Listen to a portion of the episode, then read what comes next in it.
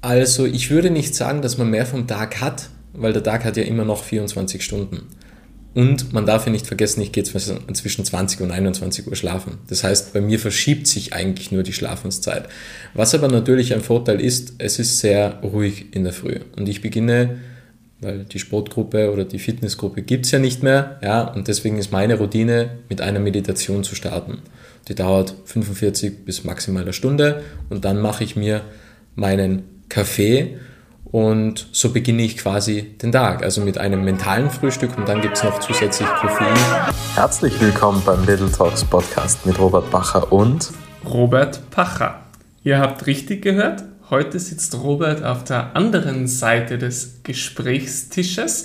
Mein Name ist Christoph Brockes. Ihr habt mich äh, vielleicht schon in der ein oder anderen Folge von Robert ähm, in seinem Podcast gehört. Ich hatte die Ehre, im allerersten Podcast dabei zu sein und ähm, ja, darf deswegen, oder die Idee heute war, zu dieser Jubiläumsfolge den ganzen Spieß mal umzudrehen. Und heute sitzt Robert eben hier gegenüber von mir. Hallo Robert. Hallo Christoph, vielen Dank. Alles in Ordnung bei dir? Alles klar? Wie ist es so ungewöhnlich auf dieser Seite zu sitzen? Ja, ist wieder eine neue spannende Situation, aber ich freue mich. Sehr gut, sehr gut.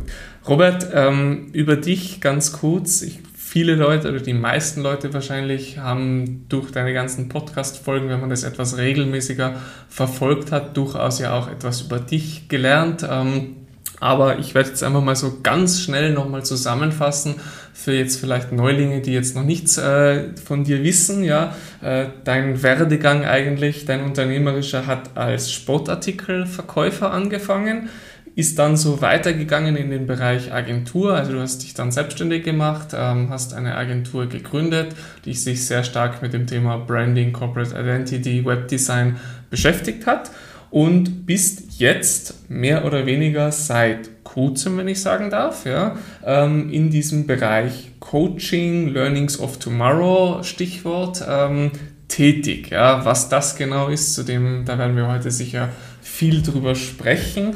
Ähm, und was mich immer so fasziniert hat bei dir, du hast doch gewisse Habits, die andere Leute nicht haben. Ja? Und deswegen werden wir unser Gespräch heute ein bisschen um, diesen, um diese Habits, um diese, diese Produktivitätshacks und ähnliches ähm, rundherum aufbauen. Und deswegen fange ich gleich mit meiner allerersten Frage an. Robert, ähm, viele Leute, die, ich kenne, die dich kennen, wissen, du bist ein absoluter Frühaufsteher. Erzähl uns mal, was heißt früh für dich und äh, wie kam es überhaupt dazu? Also früh bedeutet für mich, die Frage ist, ob es überhaupt früh ist, denn für mich ist es eigentlich ganz normal, aber ich stehe jeden Tag um 3.50 Uhr auf. Wie es zu der ganzen Situation gekommen ist, ich habe schon einmal am Anfang der Selbstständigkeit probiert, früh aufzustehen. Am Anfang von der Selbstständigkeit, ich wusste nicht, wie der Tagesablauf aussieht und bin einfach so gegen halb sechs, sechs, sieben, so ungefähr in diesem Zeitraum aufgestanden. Dann habe ich irgendwann einen Blogartikel gelesen, dass erfolgreiche Menschen vor 5 Uhr aufstehen oder um 5 Uhr aufstehen. Dann habe ich mir gedacht, ich will ja super erfolgreich werden, ich stehe um 3 Uhr auf.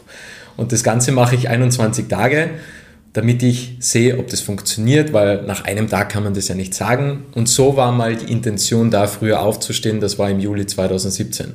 Das Fazit daraus war, ich möchte nie mehr wieder so früh aufstehen, weil das der Körper einfach nicht gewohnt war. Ich hatte einfach ein tiefes Loch während des Tages und bin dann irgendwann ja, so um sechs wieder aufgestanden, dann habe ich es äh, weiter zurückverlegt nach fünf, ja, und dann irgendwann habe ich die Morgenroutine so gestaltet, dass ich in der Früh immer um fünf Uhr trainieren gegangen bin in Stanz. Und dadurch, dass ich damals in Aldrans gewohnt habe, habe ich halt einige Fahrzeit vor mir gehabt und da musste ich halt jeden Tag um 3.50 Uhr aufstehen. Da war ich mit Bekannten, mit Freunden jeden Tag trainieren. Und folgedessen musste ich um 3.50 Uhr aufstehen. Und so ist das eigentlich zustande gekommen. Und die Gruppe gibt es nicht mehr. Ja, wir sind zwar immer noch Bekannte und Freunde und haben immer noch Kontakt, aber die Uhrzeit des Aufstehens ist nach wie vor dieselbe geblieben.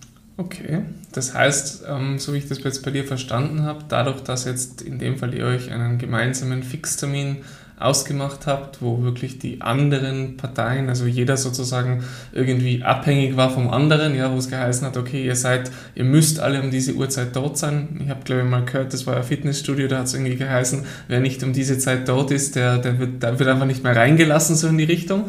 Ähm, das heißt, war das hilfreich sozusagen am Anfang? Weil ich denke mir, gerade wenn man vielleicht mit so einer Routine auch starten möchte, dass es äh, einfach diesen inneren Schweinehund zu besiegen doch eine echte Challenge ist.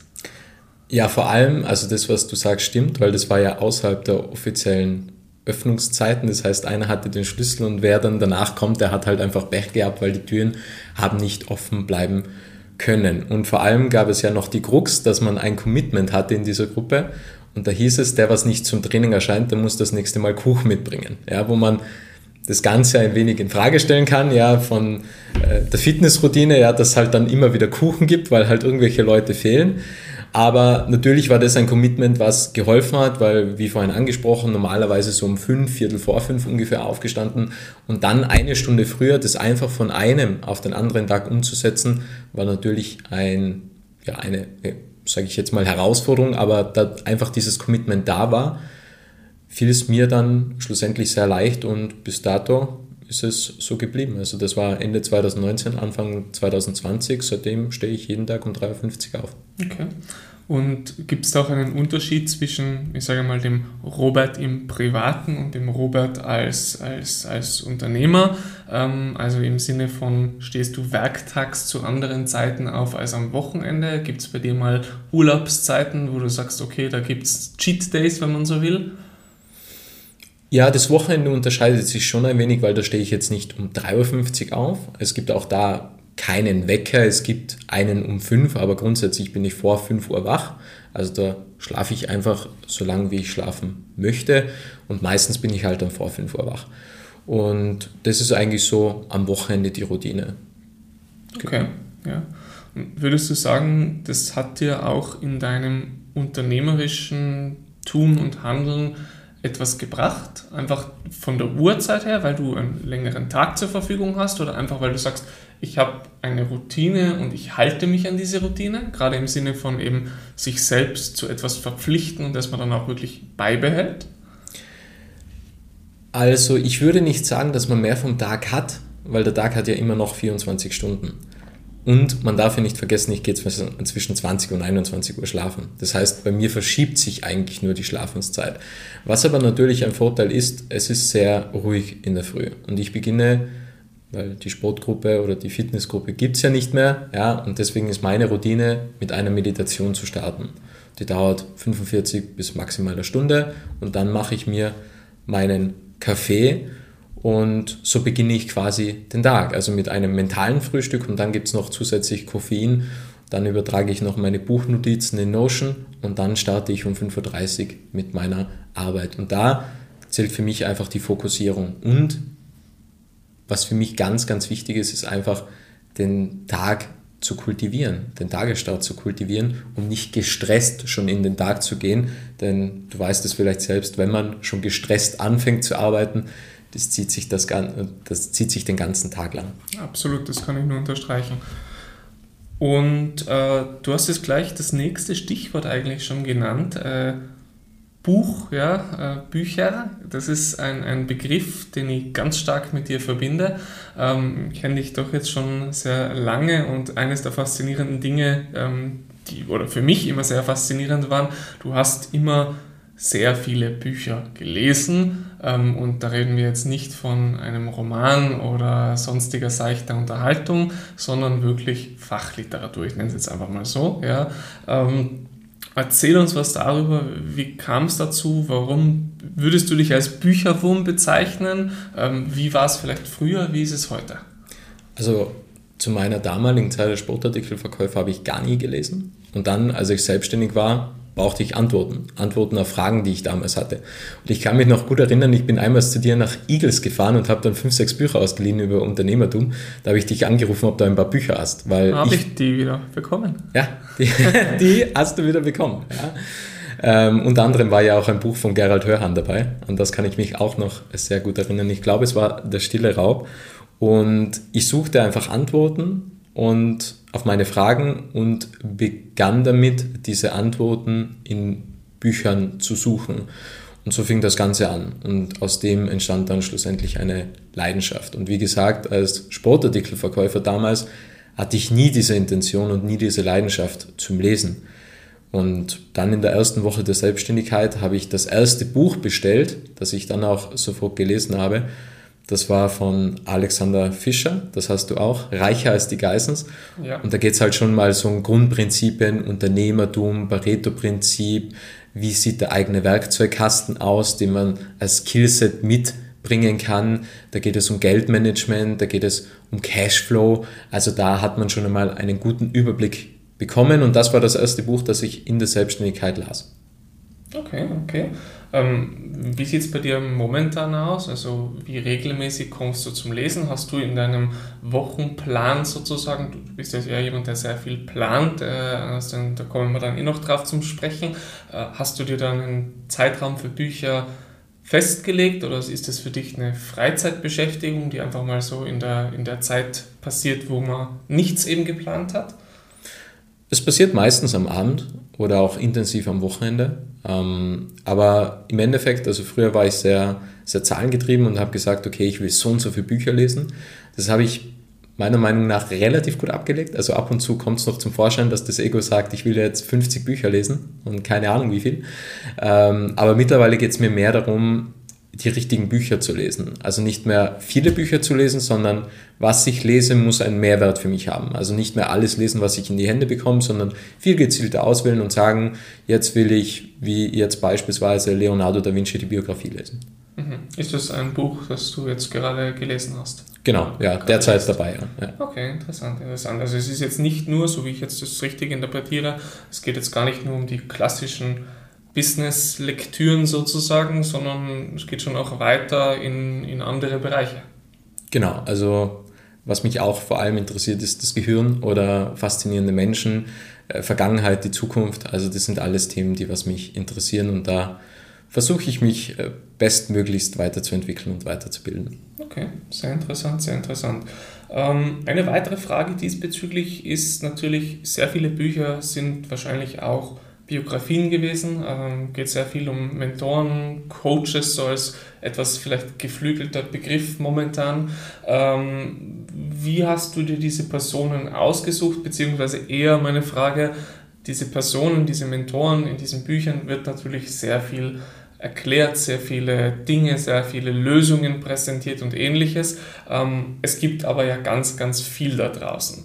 Wie hast du für dich entschieden? Du hast eben gesagt, gerade in der, zum Thema Frühaufstehen, du hast mal gelesen, ja, erfolgreiche Menschen stehen früh auf. Ja. Es gibt garantiert auch fünf andere Bücher wahrscheinlich, wo drinnen gestanden ist, äh, erfolgreiche Menschen schlafen lange aus. Ja.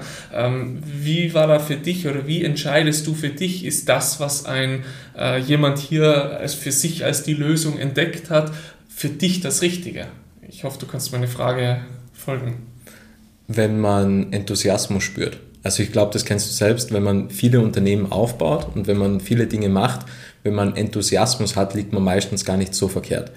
Und wenn man versucht, irgendetwas zu erzwingen, das ist meistens ja, der falsche Ansatz. Wenn man sagt, man muss jetzt irgendetwas, was in einem Buch geschrieben ist, in ein Setting pressen und in ein Setting verpacken, dass das irgendwie passt und irgendwie harmoniert und es fühlt sich nie stimmig an, dann ist man meiner Meinung nach meistens auf dem falschen Weg. Also wenn man so eine gewisse Intention hat oder Intuition, das ist das richtige Wort, dann spürt man eigentlich, okay, wie passt das? Und vor allem, wenn ich ein Buch lese, frage ich mich halt immer, wie würde das zu mir passen? Und Steve Jobs zum Beispiel, super Biografie, da gibt es viele Stellen, wo er einfach sagt, wir wollten niemals, wir wollten eigentlich immer Produkte bauen, die wir selbst gern benutzen. Wir wollten damals ein Handy bauen, ein Smartphone bauen, das wir selbst gern benutzen würden, da es Handys gab, die einfach nicht intuitiv waren, nicht benutzerfreundlich waren. Und wir wollten einfach ein Handy kreieren, ein Handy bauen, ein Handy schaffen, das wir selbst gern verwenden würden. Und das ist etwas, das kann man ja sofort übertragen. Du wirst zum Beispiel PV-Anlagen bauen in einem Prozess, den du selbst gern erleben würdest. Das fängt an, schnelle Rückfragen, schnelles Angebot, Qualitätssicherung innerhalb von sechs Wochen. Auch du willst ja quasi Produkte kreieren, die du selbst gern verwenden würdest oder einen Service, den du selbst gern in Anspruch nehmen würdest. Und das sind so Stellen, ich lese das sehr gezielt und sehr bewusst und stelle mir dann die Frage, wie passt das zu mir und was kann ich davon mitnehmen. Und dann mache ich mir halt einfach Notizen und versuche es dann bestmöglichst anzuwenden. Okay, ja, ich verstehe. Also du sagst ganz klar, man soll sozusagen schon auch mit einer gewissen kritischen Meinung diese Dinge hinterfragen und auch wirklich schauen, nur weil es eine Lösung für jemanden oder für den, für den Autor des Buches war, muss das nicht unbedingt die Lösung für jeden anderen sein. Ähm, auf das, was ich hinaus will, ähm, um wir jetzt da ein bisschen weiter in, den, in deine aktuelle Tätigkeit zu kommen, Learnings of Tomorrow ist ein neu gegründetes Unternehmen von dir, ähm, eine neue, ja, ich, ich nenne es mal äh, Coaching-Serie, ja, Methodiken für, zur Produktivität. Kannst uns gleich äh, mehr dazu erzählen, aber hier geht es ja auch ganz viel um eben verschiedene Methoden, ja, und eben wieder dasselbe Thema, es gibt ja so vieles da draußen, ja. Wie wählt man für sich sozusagen das Richtige, die richtige Methodik, ja. Gar nicht nur auf Produktivität bezogen, sondern einfach generell Methoden, um mit seinem Leben klarzukommen, Methoden zum Abnehmen. Ja, es gibt ja für alles 10, 20, 30, hunderte verschiedene Methodiken. Also, das ist eine sehr gute Frage. Grundsätzlich würde ich immer mit dem Warum anfangen. Warum will ich denn irgendetwas verändern in meinem Leben? Und ich glaube, dass das Warum das alles Entscheidende ist. Wenn ich sage, ich will früher aufstehen, okay, warum will ich denn früher aufstehen? Will ich in der Früh meditieren? Will ich in der Früh lesen, will ich in der Früh Sport treiben. Also das Warum ist das alles Entscheidende. Und dann muss man schauen, weil für jedes Problem, für jede Herausforderung, für jeden Alltag gibt es die passenden Lösungen. Und die muss man halt herausfinden. Und das ist halt viel Testen einfach. Und ich habe auch viel gelesen, ich habe auch viel ausprobiert im Bereich der Produktivität. Und bei mir hat nicht alles funktioniert. Ich nenne immer das Beispiel mit den Listen. Also ich habe halt eine Liste für alles. Da steht drinnen, wem muss ich zurückschreiben, auf welche Antwort, warte ich noch, wo gibt es ein Follow-up, welche Meetings habe ich etc., welche Aufgaben sind zu erledigen, wie sieht meine Woche aus. Und in dieser Liste ist alles enthalten. Aber es gibt auch Menschen, die brauchen verschiedene Listen. Die brauchen eine Bucketlist, die brauchen eine Warte-auf-Liste, die brauchen eine Sorgenliste, die brauchen eine To-Do-Liste, die brauchen eine Einkaufsliste. Also die brauchen sehr, sehr viele Listen und das funktioniert, das ist immer typenabhängig. Also bei mir funktioniert das, ja, und bei einem anderen funktioniert das. Ich versuche immer das Wissen so gut es geht weiterzugeben und ich probiere das auch alles und ich weiß, da draußen gibt es Menschen, auf die das dann schlussendlich passt. Wichtig ist, probieren, dem Ganzen Zeit geben und eine Sache nach der anderen umsetzen, weil wenn man versucht, alles von einem auf den anderen Tag zu ändern, dann ist man meistens in einer Überforderung und in einer destruktiven oder einer äh, demotivierenden Phase dann gefangen. Okay, ich verstehe, ich verstehe. Ähm, man hört schon, du hast dich sehr stark mit diesem Thema Produktivität auseinandergesetzt als, als Überbegriff. Ähm, wie, kam es, wie kam es zu diesem, erzähl uns mal mehr über Learnings of Tomorrow. Wie kam es dazu? Was ist Learnings of Tomorrow? Was kann man sich hier darunter vorstellen? Also auch da fängt es wieder mit dem Warum an. Also ich habe mir halt die Frage gestellt, was will ich machen? Früher war ich ganz früher, am Anfang von der Selbstständigkeit, war ich auf der Suche nach Erfolg. Dann hat man so die ersten Ziele erreicht, dann war ich eher auf der Suche nach dem Sinn und mittlerweile bin ich so auf der Suche nach dem inneren Frieden. Also so ändern sich die Zeiten. Und bei der Sinnsuche war halt schon meine Frage, okay, was will ich eigentlich bewirken? Und alles, was ich eigentlich mache, den Podcast, ähm, die Blogartikel, die ich schreibe oder auch den Buchclub, den ich betreibe, ich will ja immer einen positiven Beitrag leisten. Und dann habe ich mir die Frage gestellt, was mache ich denn mit dem ganzen Wissen, mit dem Netzwerk? Ich gebe gern Wissen weiter schaffe ich das als Designer sozusagen. Und dann kam halt die Idee, okay, ich will eigentlich ähm, verschiedene Formate anbieten in drei Themenbereiche, Vitalität, Zukunft, Technologie und Unternehmertum. Das sind eigentlich die drei Bereiche, die irgendwann Learnings of Tomorrow bedienen sollte. Und um das ganze Schwungrad ins Laufen zu bekommen, war meine Frage, was kann ich anbieten, was da hineinfällt? Und ich kam Produktivität. Und so kam dann eigentlich die Intention, okay, ich biete Produktivität an, ja, und das ist so quasi der erste Schritt, um weitere Formate anbieten zu können. Und natürlich war da viel Trial and Error dabei. Also am Anfang war halt das Konzept ganz was anderes, wie es jetzt mittlerweile ist. Ähm, auch marketinglastiger, sage ich jetzt mal, als wie Sales getrieben. Und da bin ich halt jetzt beim Schauen, okay, was gibt es für weitere Formate, was man anbieten kann. Zum Beispiel bei Zukunft Technologie, ein Bereich, der mir einfällt, ist VR für Hochschulen und Universitäten. Also wie verändert sich eigentlich der Bildungsbereich für Hochschulen und Universitäten im VR-Bereich?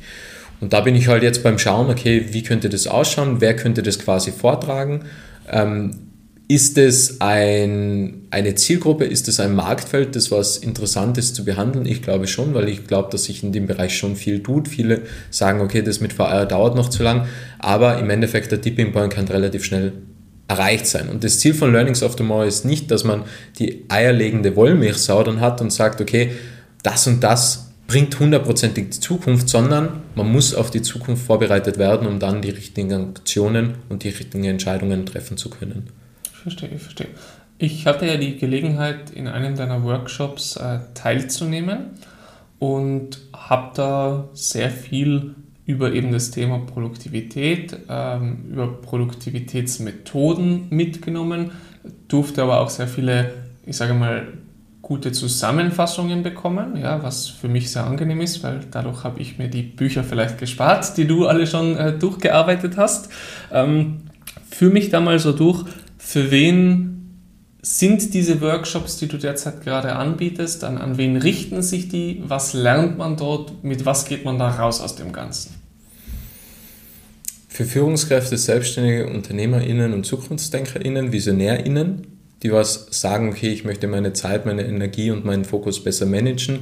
Und die was auch arbeitsintensive Wochen und Tage haben und Stunden haben, die was einfach sagen, okay, ich will an der Zukunft arbeiten, ich will mir Zeit schaffen, um neue Lösungen und neue Ideen voranbringen zu können, weil das ist ja meistens das Problem, man hängt so im Tagesgeschäft drinnen, dass man nicht die Möglichkeit hat, neue Ideen zu entwickeln. Und ich sage immer, das Ergebnis daraus sind bessere Ergebnisse, mehr Zeitqualität, mehr Energie und mehr Fokus. Ja, ich verstehe. Ähm, vielleicht eine etwas reißerische Frage. Ähm, es gibt wahrscheinlich, oder bist du der Meinung, es gibt bei Leuten eine gewisse angeborene Faulheit? Es gibt die Prokrastination, aber das ist nicht die Faulheit. Oder umgekehrt gefragt, gibt es Leute, die einfach von Haus aus nicht produktiv sein können, egal welche Methode, egal wie sehr sie es versuchen oder nicht? Jeder kann produktiv sein. Okay, das ist eine klare Aussage. Ähm, bist du selber immer produktiv? Kann jeder immer produktiv sein? Nein, also es ist jetzt nicht, dass man jede Minute planen sollte. Also das wird ja ab und zu missverstanden, vor allem weil ja die große, große Herausforderung ist, vor allem im Bereich des Zeitmanagements trotzdem in der Gegenwart zu bleiben und in der Gegenwart die besten Ergebnisse zu erzielen. Weil wenn man ganze Zeit in Zukunft denkt, das ist ja eigentlich die Krux, weil es geht ja auch viel um Planen und es geht darum, diesen Plan irgendwie in die Gegenwart zu holen. Aber wenn man ganze Zeit an den Plan daran denkt und festhängt, kann es sein, dass man in der Gegenwart immer unzufriedener wird, weil das Ziel, das man sich aufgeschrieben hat bei seinem Plan, das ist ja noch entfernt. Und das Wichtige ist eigentlich auch in der Gegenwart zu bleiben, im gegenwärtigen Moment zu bleiben. Und das ist eine, eine Herausforderung. Und es geht nicht darum, dass man jede Minute verplant und plant, sondern eigentlich jede Minute eine Intention gibt und eine, eine Bedeutung gibt. Und für mich hängt es dann eher damit zusammen, dass ich sage, okay, ich nehme jetzt mal eine Stunde oder zwei Stunden Zeit nur um nachzudenken. Das kann man jetzt sagen, das ist jetzt nicht produktiv, weil es wird ja nicht jetzt effizient ein Outcome erzielt, ja, in weniger Zeit, weil das ist ja schlussendlich die Produktivität.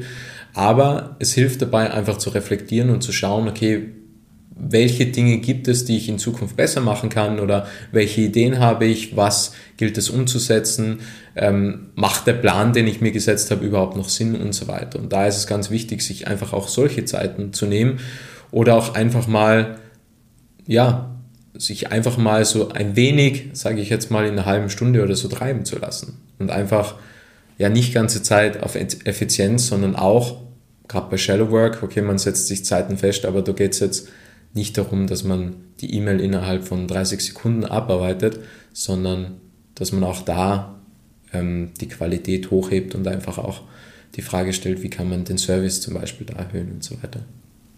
Ich verstehe, ich verstehe.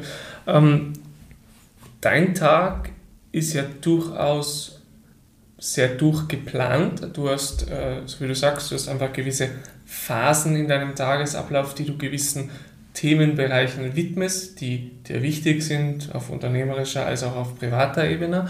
Ähm, führ mich da mal vielleicht so durch so einen Tagesablauf oder so eine grobe Woche bei dir durch. Wie, wie sieht es bei dir aus? Gibt es auch Phasen sozusagen der, der hochkonzentrativen Fokusarbeit und gibt es auch wieder umgekehrt diese Phasen, wo vielleicht einfach nur so ein bisschen vor sich hin gedudelt wird, ja, also einfach ohne so richtig ganz produktiv zu sein, weil ich nehme mal sehr stark an, man kann nicht den ganzen Tag fokussiert und produktiv sein, egal wie sehr man sich den Tag durchplant. Also es geht meiner Meinung nach nicht auf Dauer, ähm, weil natürlich da gewisse andere Dinge darunter leiden, aber um auf den Tag von mir zu kommen, also wie angesprochen, um 3.50 Uhr stehe ich auf, um 5.30 Uhr beginnt die Arbeit. Ich arbeite in 90 Minuten Intervallen, habe dazwischen 15 Minuten Pause. Nach dem zweiten Intervall fahre ich zum Sport, zum Training, dann geht es zurück, arbeite wieder fokussiert, dann 30 Minuten Mittagspause und dann fängt die sogenannte Shallow Work an, also Aufgaben, die ich erledigen darf ja, und erledigen muss zum Teil, aber die jetzt nicht effizienzgetrieben sind. Also ich habe zum Beispiel einen Slot, 60 Minuten E-Mails, ja, mal dauert es 20 Minuten, mal 15 Minuten, mal 45 Minuten. Und da ist jetzt nicht so, dass ich sage, alles so schnell wie möglich beantworten, sondern ich beantworte halt die E-Mails und dann bin ich fertig mit den E-Mails. Und dann mache ich zum Beispiel die Buchhaltung oder dann ähm, beantworte ich noch schnell die Nachrichten oder ich habe ein Telefonat und so weiter. Und das sind ja jetzt nicht Dinge, die was effizienzgetrieben sind. Also auch Telefonate zum Beispiel. Wenn man jetzt sagt, okay, ich habe 15 Minuten Zeit pro Telefonat, da bin ich jetzt nicht der passende Mensch dafür, dass ich sage, okay, das will ich jetzt unbedingt durchdrücken. Und so der Nachmittag ist dann eher, sage ich jetzt mal, mit Shallow Work, ähm, ab und zu, dass noch eine Deep Work Session enthalten ist und dann sind auch gewisse Freiräume drinnen, um einfach mal wieder nachzudenken und zu schauen, um was geht es denn eigentlich, was kann man verbessern, was kann man machen, was gibt es für Ideen, was gibt es für Kampagnenideen? Und so weiter. Ist das Ganze auch, also wenn ich jetzt so deinen Tagesablauf, wie du ihn beschrieben hast, ähm, mir, mir mal so durchdenke, dann sehe ich da schon so ein bisschen dieses wahrscheinlich doch Muster, was bei sehr vielen Leuten ist. Die sind in der Vormittagszeit prinzipiell produktiver als gerade so nach dem Mittagessen. Ja, hat ja auch, glaube ich, sehr viel mit dem, bitte mich nicht äh, falsch verstehen, aber ich glaube, das ist das Serotonin-Level, um den es hier auch geht im Körper, der ja sozusagen zu den verschiedenen Phasen äh, des Tages unterschiedlich hohe Levels hat. Ähm, wie siehst du das ganze Thema Produktivität von der körperlichen Seite? Wir haben jetzt hier sehr viel vom Mindset gesprochen. Man plant etwas, man denkt Dinge durch, man macht sich gewisse Strukturen, man gibt sich gewisse Strukturen.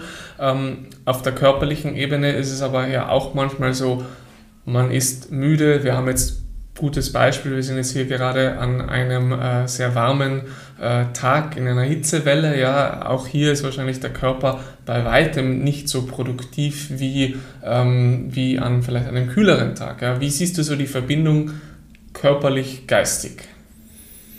Also es gibt ja, wie du gesagt hast, es gibt ja verschiedene Hochzeiten, also man hat ja quasi nicht über den ganzen Tag gleich viel Energie und man sollte auch nie länger als wie 90 Minuten am Stück arbeiten. Man sollte dann immer wieder eine Zwischenpause einlegen. Das Gute ist ja, wir brauchen dann nicht 90 Minuten, um diese Energie wieder aufzufüllen, die was wir vorher verbraucht haben, sondern wir brauchen weniger Zeit. Das ist einmal grundsätzlich ein Vorteil.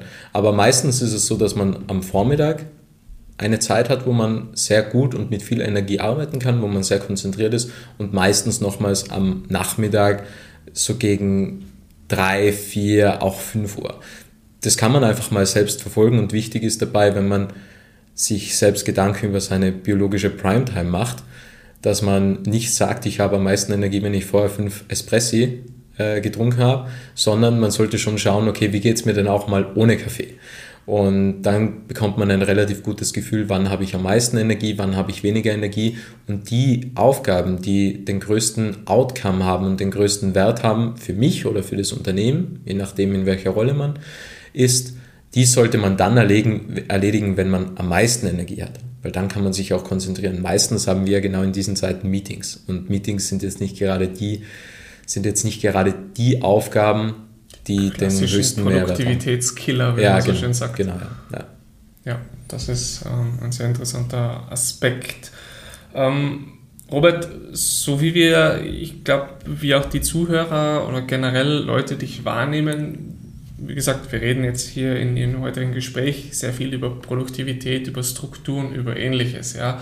Ähm, plauder mal so ein bisschen aus dem Nähkästchen. Ja. Für das ist ja so ein Podcast auch da. Äh, wie sieht es denn bei dir aus mit Schwächen, mit Lastern, mit Dingen, wo du sagst, ja, eigentlich, das sind die Dinge, die eben nicht so in dieses Perfekte reinpassen, weil ich glaube, niemand kann perfekt sein, ja, in seiner Art und Weise, in seiner Struktur. Äh, Wie sieht es da bei dir aus? Wo, wo liegen deine Schwächen, wenn es jetzt um genau solche Themen geht? Also eine Schwäche, was ich gerade dabei bin, irgendwie zu beheben, ist, sind Podcasts tatsächlich. Ähm, also ich war sehr podcast-süchtig. Und das würde ich schon eher als Schwäche einordnen, weil Das das halt würden andere jetzt eher nicht als Schwäche bezeichnen, glaube ich. Ja, es ist halt schon, also es war schon, ist es schon eine Schwäche tatsächlich. Also, weil einfach dieser Überkonsum nicht förderlich ist. Und wenn man sich genau mit dem Gehirn auseinandersetzt, ist das total schlecht fürs Gehirn, wenn man so viel Reizüberflutung hat. Und da habe ich jetzt lang gebraucht, bis ich so ein bisschen Kontrolle reinbekommen habe, weil es hat dann einfach Situationen gegeben, ich habe halt immer so meine Lieblingspodcasts durchgehört und dann habe ich halt händeringend irgendwelche Podcasts gesucht, nur um irgendeine Beschallung zu haben. Und völlig egal, ob mir der Podcast jetzt gefallen hat oder nicht, ich habe ihn einfach angehört, um eine Beschallung zu haben. Und das ist nicht sinnführend. Und da bin ich dabei, das gerade ein wenig unter Kontrolle zu bekommen. Mittlerweile, glaube ich, ist Tag 25 ohne Podcast. Also es funktioniert halbwegs. Also ich habe mehrere Anläufe gehabt und mal drei Tage, mal vier Tage, mal neun Tage dann wieder angefangen. Also ich war immer wieder rückfällig. Und das würde ich ja eher Schwäche, Schwäche bezeichnen. Ansonsten ja, muss man auch mit Selbstliebe leben. Also Ja. Bist, bist du jemand, der, na, ab, auf jeden Fall, also Schwächen gehören ja dazu und Schwächen sind ja auch sozusagen, gerade wenn einem seine Schwächen bewusst sind, ist das ja schon der erste Weg, um daraus eine Stärke zu machen, ja, also um eben diese, oder nicht eine Stärke vielleicht daraus zu machen, aber eben diese Schwäche möglichst nicht Teil seines Alltags werden zu lassen, ja, oder nicht einen zu großen Teil seines Alltags einnehmen zu lassen. Ähm, vielleicht auch nochmal wieder, wenn wir ganz zurückreflektieren zum Anfang dieses Gesprächs zum Thema früh aufstehen, ähm, hat es da in dieser Phase, hast du das einfach wirklich eiskalt durchgezogen? Äh, Gibt es bei dir vielleicht jetzt auch wieder äh, eben unser Gespräch jetzt gerade in einer Urlaubszeit? Äh, wie sieht es bei dir aus? Urlaub? Gibt es Urlaub in dem Sinne? Und darf ich mir den Urlaub dann vorstellen als Robert genau das Gegenteil von dem, wie er jetzt ist? Oder äh, was ist dein perfekter Urlaub? Oder was, was ist deine Meinung zum Thema Urlaub?